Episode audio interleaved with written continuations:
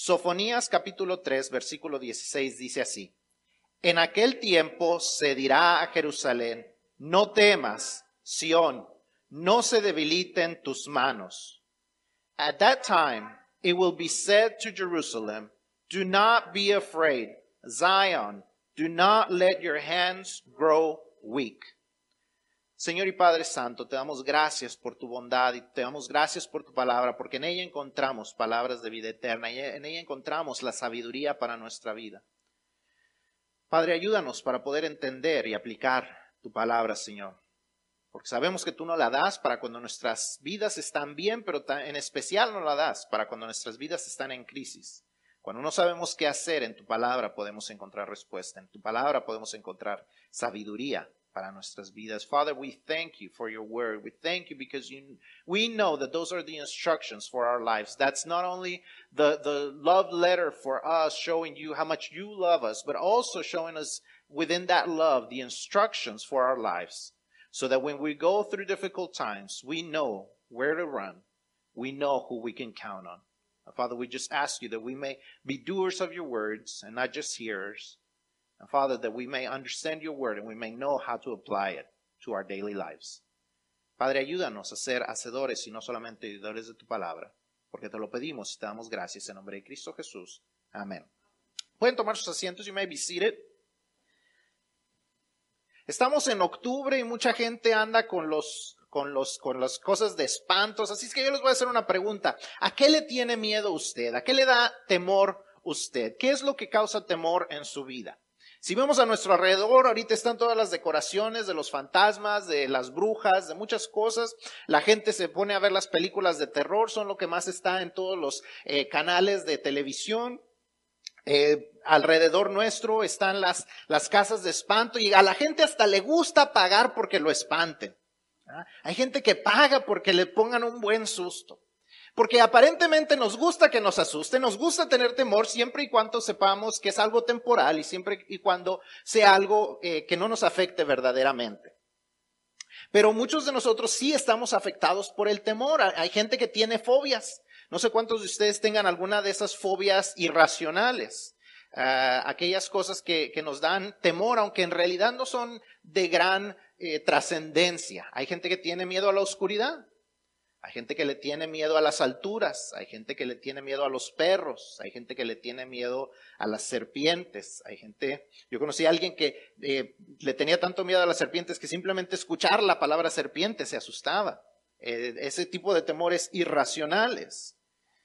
Son, son, son temores que podríamos decir no son realmente temores, pero ¿qué tal los temores reales y normales? Qué le tiene miedo usted? ¿Al COVID? ¿A la enfermedad? No, eh, eh, son reales, son, temores reales. A la enfermedad, a quedarse sin trabajo. ¿Le tiene usted miedo a la soledad? ¿Le tiene miedo a la muerte? ¿A qué le tiene miedo? What is your greatest fear? What is what are you afraid of? Are you afraid of anything? Do you have any, any kind of phobia? You, are, are, you afraid of heights? Or are you afraid of the darkness? Or are you afraid of being with a lot of people? Are you afraid of being alone? What is your greatest fear? You know, when you look around, you see all the haunted houses, all the advertising for the haunted houses, and people pay to get scared, to be afraid. People watch all these horror movies, they pay to, to get scared by someone else. What is your fear? What are you afraid of? You know, what is your fear? Are you afraid of being alone? Are you afraid of of your friends turning on you? Are you afraid of someone catching up with the stuff you've been doing? Are you afraid of death? Are you afraid of, you know, being found out of, of about stuff that you are? What is your greatest fear? What are you afraid of? Is your fear something that's reasonable or, you, do you have unreasonable fears? Are you afraid of getting sick? Are you afraid of COVID? What is your fear? See, it's pretty normal to have fears. Es normal tener temor. Lo bueno es que dentro de la Biblia encontramos el testimonio constante de Dios que nos ayuda a atravesar o a vencer el temor. En la Biblia encontramos el testimonio constante de la misericordia y la gracia de Dios para el ser humano. Hemos estado hablando acerca de cómo eh, estos versículos nos hablan acerca de la sabiduría para nuestra vida diaria y dentro de la sabiduría que debemos de tener es el nunca olvidar que Dios nos da su misericordia. ¿ah? ¿Qué es la misericordia de Dios? no recibir lo que merecemos, ¿verdad? Misericordia significa no recibir el castigo que merecemos. Es cuando Dios no nos da nuestro merecido. Y también nos da de su gracia. ¿Su gracia qué es? Es recibir lo que no merecemos, ¿verdad? Es no es la misericordia dice, no vas a recibir lo que sí te mereces. Te mereces un castigo, pero no lo vas a recibir. La gracia es no te mereces un premio, pero te lo van a dar. Esa es la diferencia entre la gracia y la misericordia de Dios. Ninguna de las dos cosas las merecemos, pero aún en eso Dios no lo da. La conexión entre esto y el temor es muy grande. Ocasiones nuestros temores nos paralizan, nos inmovilizan, no nos dejan avanzar. Estamos completamente paralizados por el temor. Vemos que Sofonías le dice estas palabras al pueblo de Israel, no temas, no se debiliten tus manos. Básicamente le está diciendo, no estén, no, no sean miedosos. No dejen que el temor los paralice. No dejen que el temor paralice sus manos. No dejen que el temor no los deje seguir adelante.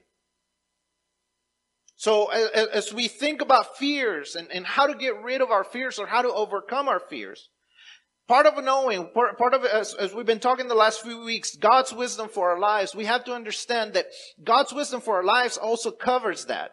How to overcome fears. And, and part of how to overcome fears is that we know that there's so much undeserved love that we receive from God. We, we receive His undeserved mercy. Mercy means that we don't receive what we, what we deserve. It's when, when God stops short of then grace means that we receive those gifts that we don't deserve. So both mercy and, and grace are undeserved, but they kind of come from different places. As I've said it before, when, when, to, to, to understand this is, you know, your, your parents tell you, don't touch that glass vase because you're going to break it. And what do you do? What's the first thing you think about doing?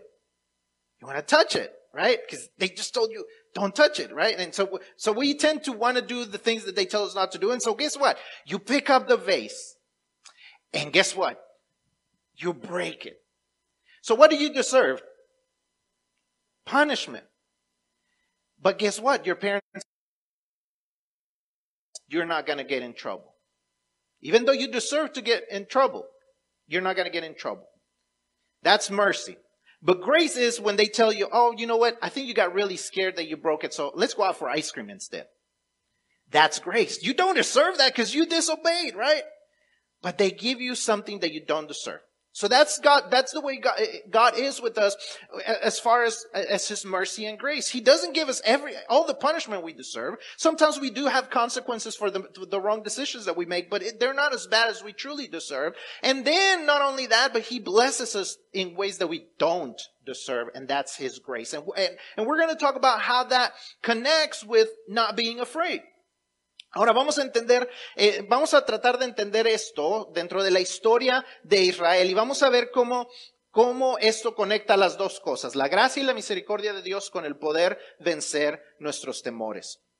Vamos a ver cómo conecta con la historia de Israel y vamos a ver cómo su historia es una historia no muy distinta a la historia de cada uno de nosotros. Así es que si tiene su boletín, si está llenando las notas en el boletín, ahí va a poder ir llenando los espacios. Y vamos a ver número uno la historia de Israel. Una historia o un testimonio de la misericordia y la gracia no merecidas.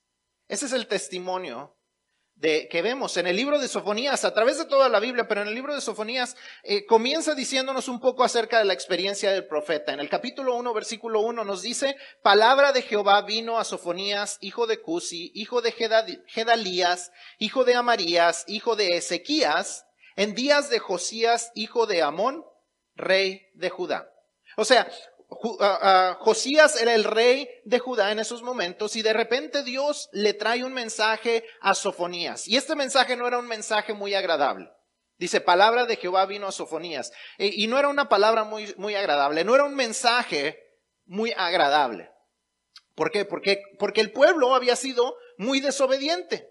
El pueblo había sido extremadamente desobediente, había ignorado lo que Dios le decía y no era la primera vez que lo hacía. Desde los tiempos de Moisés y, Josué, el pueblo había hecho lo que quería. El Moisés y Aarón había habido idolatría. Por más que Dios les dijo que no debían adorar a otros dioses, había habido idolatría. Después, con Josué y con jueces, uno pensaría que ya habían aprendido su lección. Ellos regresan constantemente. El único que son constantes es en su inconstancia y en su desobediencia. Eran bien inconstantes, de repente seguían a Dios y luego se olvidaban. Los, los muchachos están estudiando el libro de los jueces y, y se, se, dan cuenta de esto, que el pueblo obedecía a Dios y luego lo empezaba a desobedecer, luego pedían ayuda porque venía el castigo y luego venía un juez, los ayudaba y eso era un ciclo constante. Desobedecer, Dios les ayudaba, desobedecer, Dios los ayudaba, los perdonaba, y ese era un ciclo constante. Y todo a través de la Biblia vemos ese mismo ciclo constante en el pueblo de Israel.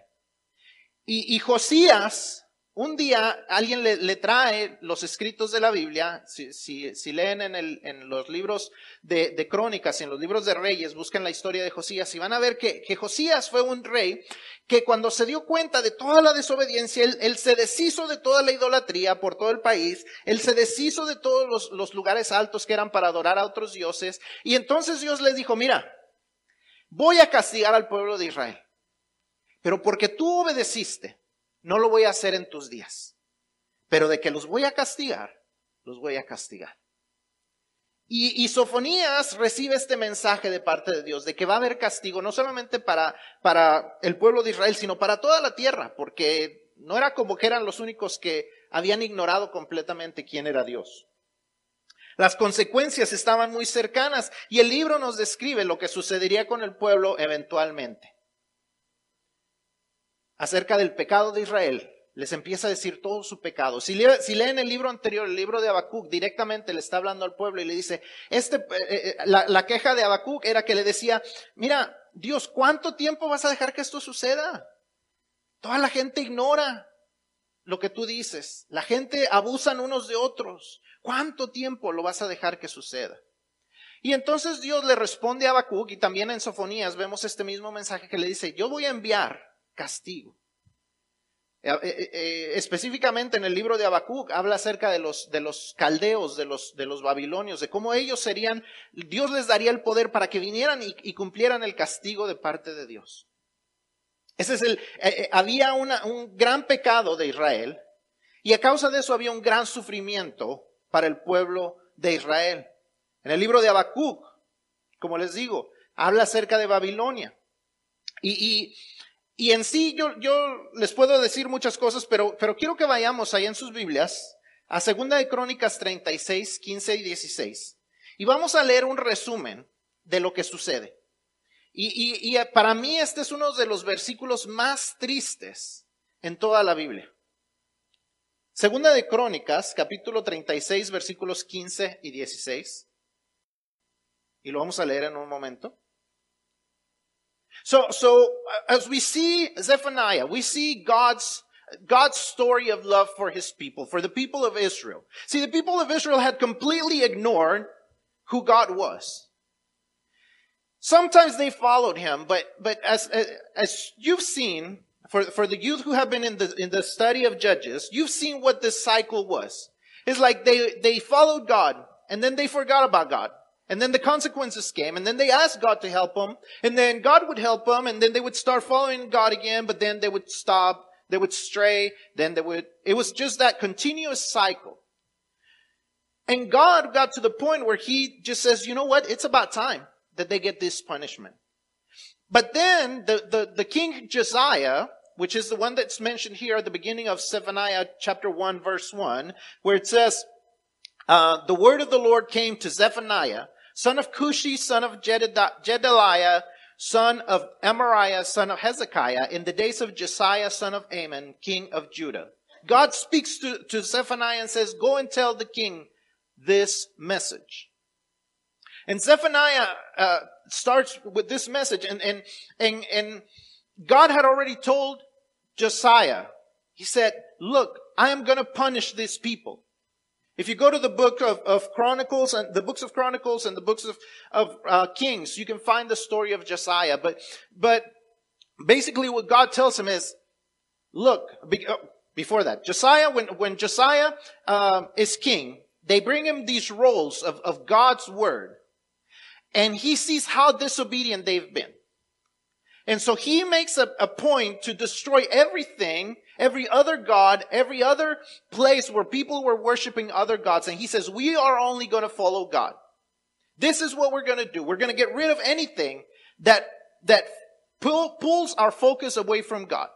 And so God tells Josiah through a prophetess, he, she, he says, God tells, tells Josiah, look, I'm going to punish the people because they continue to be disobedient. But because you have followed after me, because you have done all this, you have tried to clean up, you have tried to do your best. This, this is not going to happen while you are a king, but it's coming. The punishment is coming.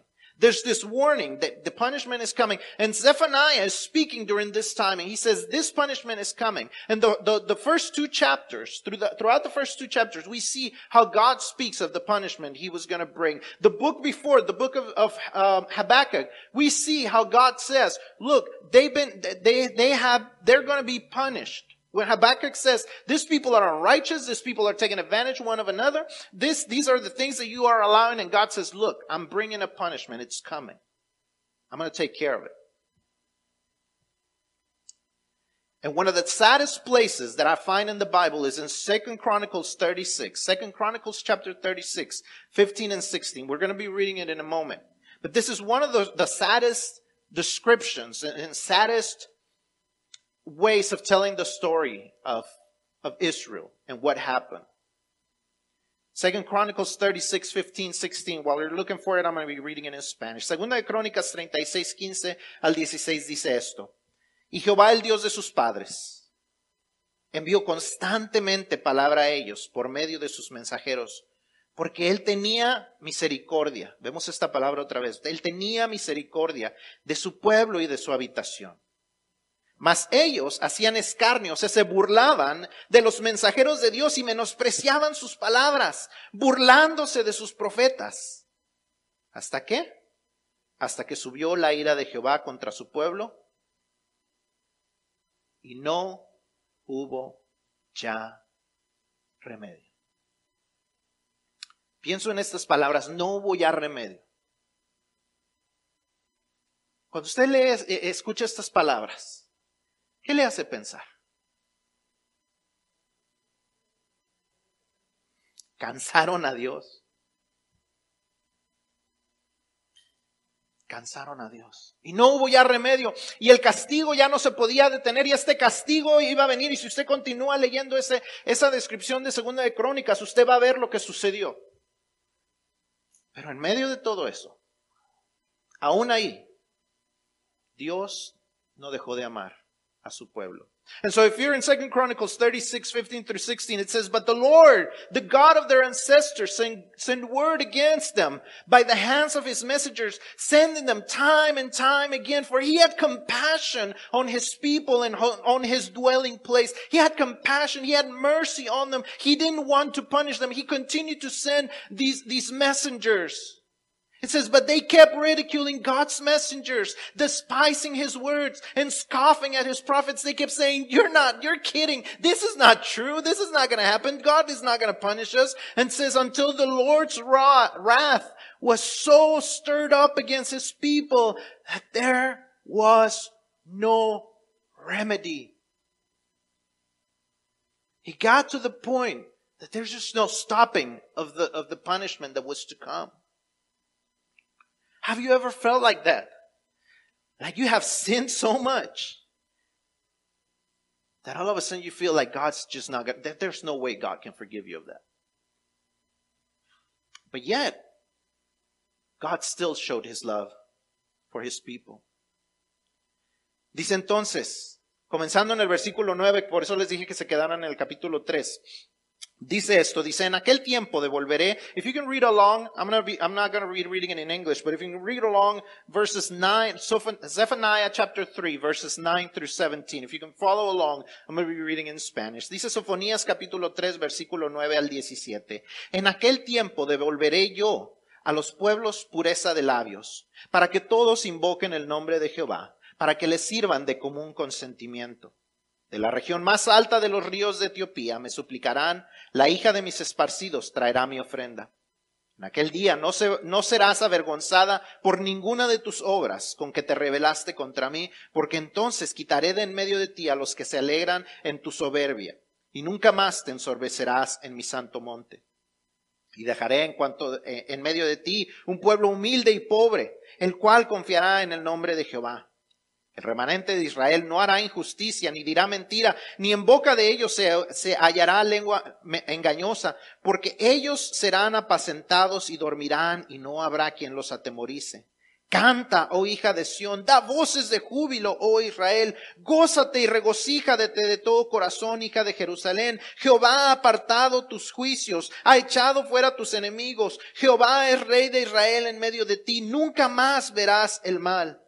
En aquel tiempo se dirá a Jerusalén, no temas, Sión, no se debilite en tus manos. Jehová está en medio de ti, poderoso. Él salvará, se gozará sobre ti con alegría, callará de amor, se regocijará sobre ti con cánticos. Les dice un día, cuando yo haya terminado de castigarlos y de disciplinarlos, un día voy a rescatarlos. Un día no les, ya no continuarán pagando por todo lo mal que ustedes han hecho. Los voy a limpiar. No solamente los voy a limpiar, sino que los voy a perdonar. De tal manera que nadie pueda decir de ustedes nada en contra de ustedes. No solamente los voy a limpiar y los voy a dejar de castigar, sino que los voy a bendecir. La misericordia de Dios la vemos. Les dice, yo les voy a purificar, les, los voy a levantar, les voy a dar razones para celebrar. No teman. No dejen que todo lo que ustedes van a ver sucediendo a su alrededor como consecuencia del pecado de la humanidad los paralice, porque yo tendré misericordia de ustedes. Y no solamente tendré misericordia de ustedes, no solamente no les daré todo el castigo que ustedes se merecen, sino que también les daré de mi gracia. Y el versículo 17 nos dice todo lo que Dios les promete. Número uno, les promete su poderosa presencia. Dice, Jehová está en medio de ti, poderoso. Él los rescataría del sufrimiento. Nadie más los podría, eh, los podría sacar del sufrimiento. Nadie más los podría rescatar. Pero para ellos había esperanza que el, el castigo eventualmente tendría un fin. También les promete su amistad alegre. Les dice, perdón, aquí se me, se me pasó en la nota, dice, uh, se gozará sobre ti con alegría. Se gozará sobre ti con alegría. Él y yo vamos a estar juntos. Les dice Dios, ustedes y yo vamos a estar juntos. Yo me gozaré con ustedes. Estaré alegre con ustedes. Habrá una amistad, una reconciliación entre ustedes y yo. Tendremos un compañerismo constante. Les dice también que habrá un cariño callado. Dice, callará de amor. Primero dice que él, es, está como un poderoso. Y cuando esta palabra de poderoso se refiere a un guerrero que defiende a su pueblo. Y cuando uno piensa en guerrero, uno piensa en alguien muy aguerrido, muy rudo, muy, muy áspero, muy tosco. Pero dice que Dios estará también con nosotros como callará de amor. Como un padre cuando recoge a un bebé. Como Sandra recoge a su, a Santi con ese amor y esa delicadez, yo espero. Se callará de amor. Ese es el amor que Dios nos promete. El amor de un padre con su hijo amado, un, un padre que está dispuesto a sacrificarlo todo. Y después su cántico contento dice, se gozará sobre ti con cánticos, un gozo expresado externamente. ¿Sabe usted que Dios canta? Y que Dios canta sobre su pueblo, se cantará, se regocijará de ti, sobre ti, con cánticos. Y ese día eventualmente llegó. Después de todo el castigo que los babilonios traían, un día Dios los rescató y los regresó a su tierra y les permitió recuperarse y los amó. Y en el tiempo indicado envió a su Hijo en medio de ellos para ser usados, para traer bendición a toda la tierra, como Él se los había prometido desde Abraham. Porque Dios es fiel. Porque Dios es misericordioso. Porque Dios da gracia inmerecida. Y por eso Él les decía, no teman. Si ya tantas veces los rescaté, si tantas veces los he perdonado y les estoy prometiendo que lo haré otra vez, no tengan temor. No se paralicen. ¿Y eso qué tiene que ver con nosotros? Eso se lo prometió a Israel, pero ¿qué tiene que ver con nosotros? Lo que tiene que ver es que la historia de ellos no es muy distinta a la de nosotros. As we see in these verses, as, we see, as we and when we read all these verses, we see how God has promised to bless them. And, and he says, look, I know that I, that y'all deserve to be punished, but guess what? I have mercy on you. So you will not be punished as much as you deserve, and you will not be punished forever. I promise you that I'm going to take care of you, that I'm going to come and rescue you, that I will cleanse you, that I will forgive you. Not only that, but I promise that I will be, I will be your gift. I will be your grace. I promise you. See, he says in the last verse that we read, God's grace is, is, we find four ways in which we, in, in which God's grace is poured upon his people. First of all, he says that among you a warrior who saves. I am a warrior who saves. He is the one who saves us. We cannot save ourselves. They could, the, the Israelites could not save themselves, but he promises, I will be your warrior who saves. I will rejoice over you with gladness.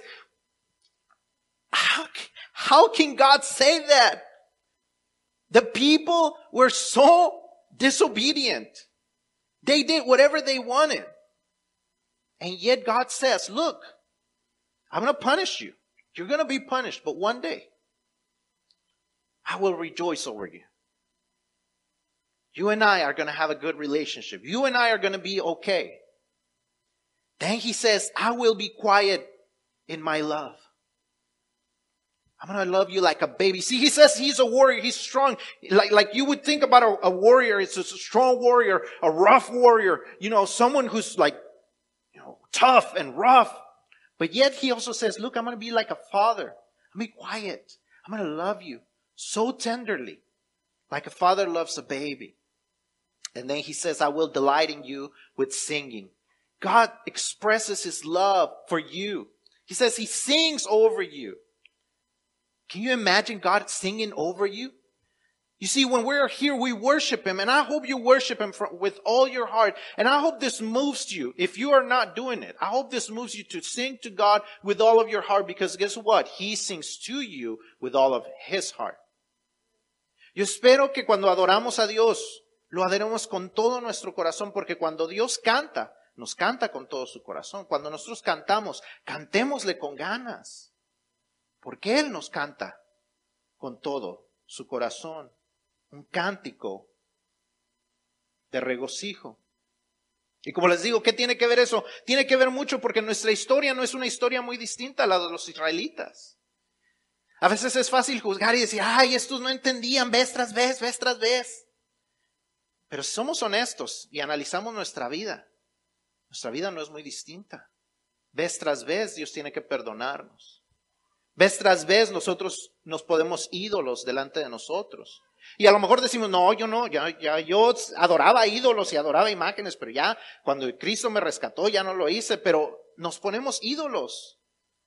Nuestro trabajo, nuestros, nuestra pareja, nuestros hijos, nuestros padres, el dinero, nuestras ambiciones, muchas cosas que ponemos delante de Dios, cualquier cosa que nosotros ponemos en el lugar de Dios o que le damos más importancia que Dios es un ídolo. Y sufrimos, al igual que los israelitas, las consecuencias. Algunos sufrimos antes de conocer a Cristo. Dios nos sacó y nos rescató de que andábamos en lo peor. Nos rescató a algunos de ustedes, de los que conozco. Dios los rescató de, las drogas, Dios los rescató del alcoholismo, Dios los rescató de la depresión, Dios los rescató del suicidio, Dios los rescató de, de la desesperanza. Gente que entró por aquí y era su último lugar donde, donde podía entrar, porque ya no sabía qué hacer. Gente que en un momento dijo, Dios, me acuerdo que alguien me, me, contó de ti cuando era niño y ya no puedo más. Y Dios los rescató. Algunos de nosotros, Dios nos rescató cuando éramos niños y ni cuenta nos dimos de cuántas cosas Dios nos rescató. ¿De dónde Dios nos recogió? ¿Y de, Dios, de dónde Dios nos ha aún perdonado todavía después de ya ser sus hijos, estar igual que los israelitas y nos ha rescatado de, de lugares donde decíamos, ya Dios, ya, ya no hay quien me rescate. ¿Cómo podría Dios perdonarme de lo que ya hice? Y aún así Dios nos ama y Dios nos recoge y Dios nos dice lo mismo que al pueblo, yo te voy a, yo te voy a purificar, yo te voy a rescatar. Ya nadie te va a estar avergonzando porque yo ya te perdoné.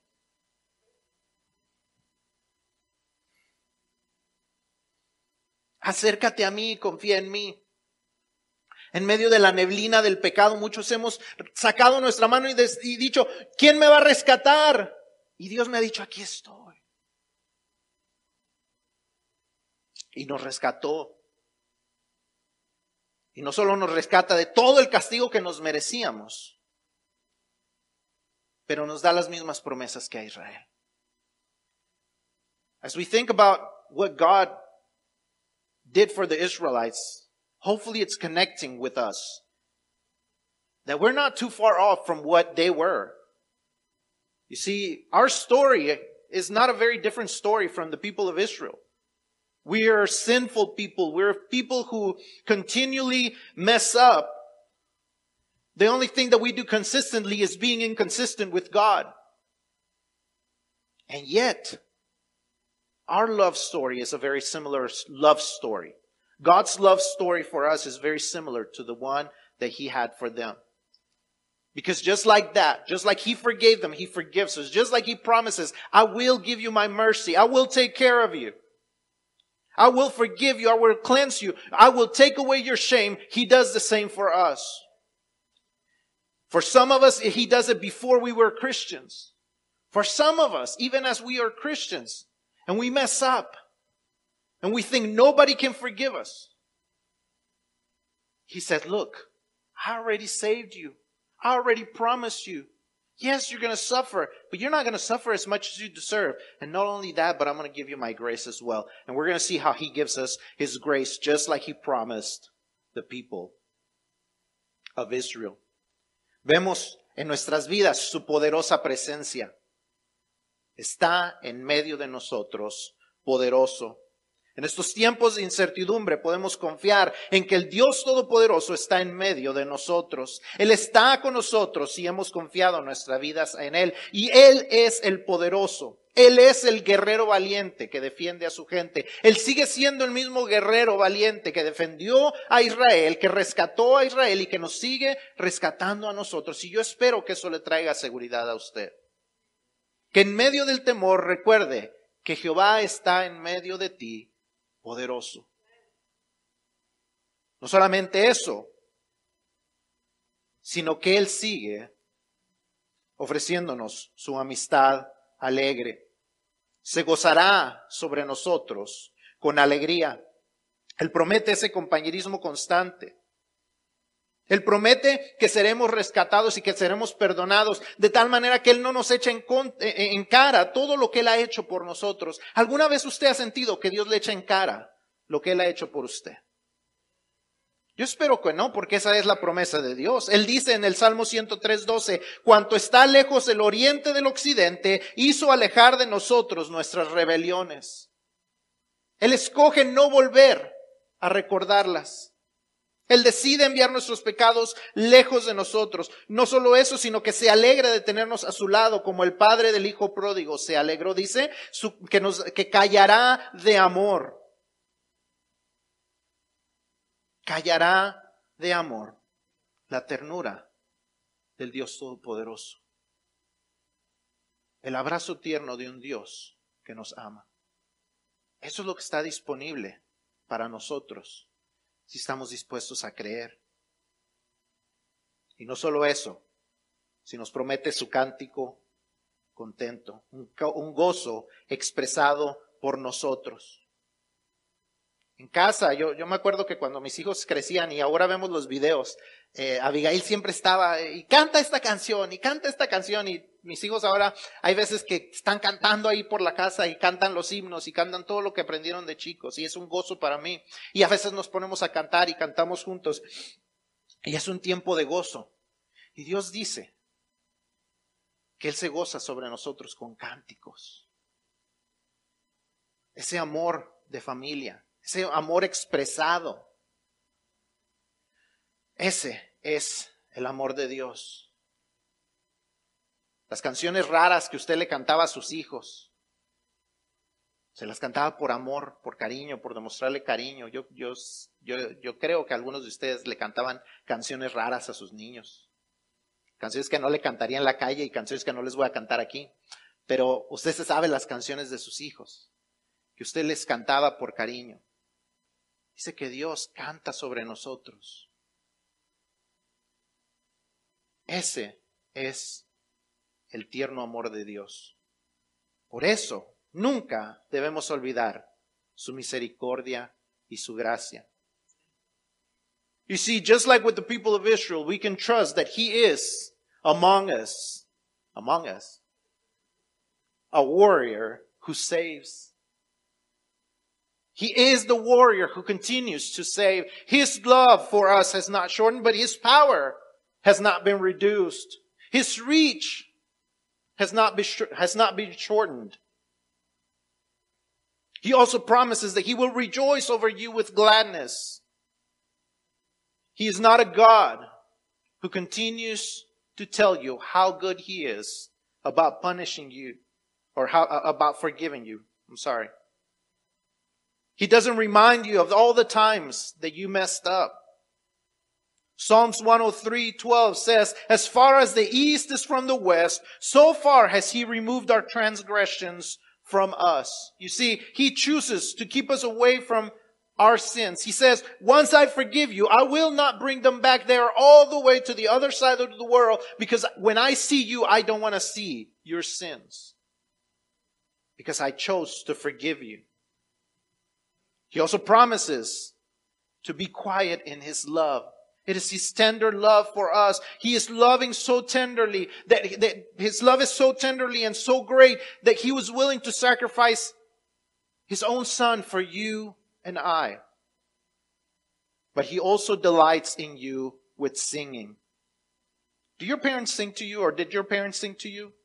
Did they have some weird songs that, that now you wouldn't want them singing to you when your friends are around? You know, but you know that they, they sang like that because they love you. It was, a, it was your special song. See, God sings over you because of his tender love, because of his undeserved mercy and grace. And just like Israel, the day in which he would show that to us has arrived. We should not forget that he already has shown us his mercy and his grace. That's why we can keep going forward. See, fear will paralyze you, but God's love should help us move. Al igual que con Israel, el día en que Dios demostraría su gran amor, su misericordia y su gracia, ha llegado. A ellos les llegó y a nosotros ya nos ha llegado su gracia, su misericordia. Él, ya, ya Él ha derramado sobre nosotros esa gracia y su misericordia y podemos estar seguros que Él continuará haciéndolo.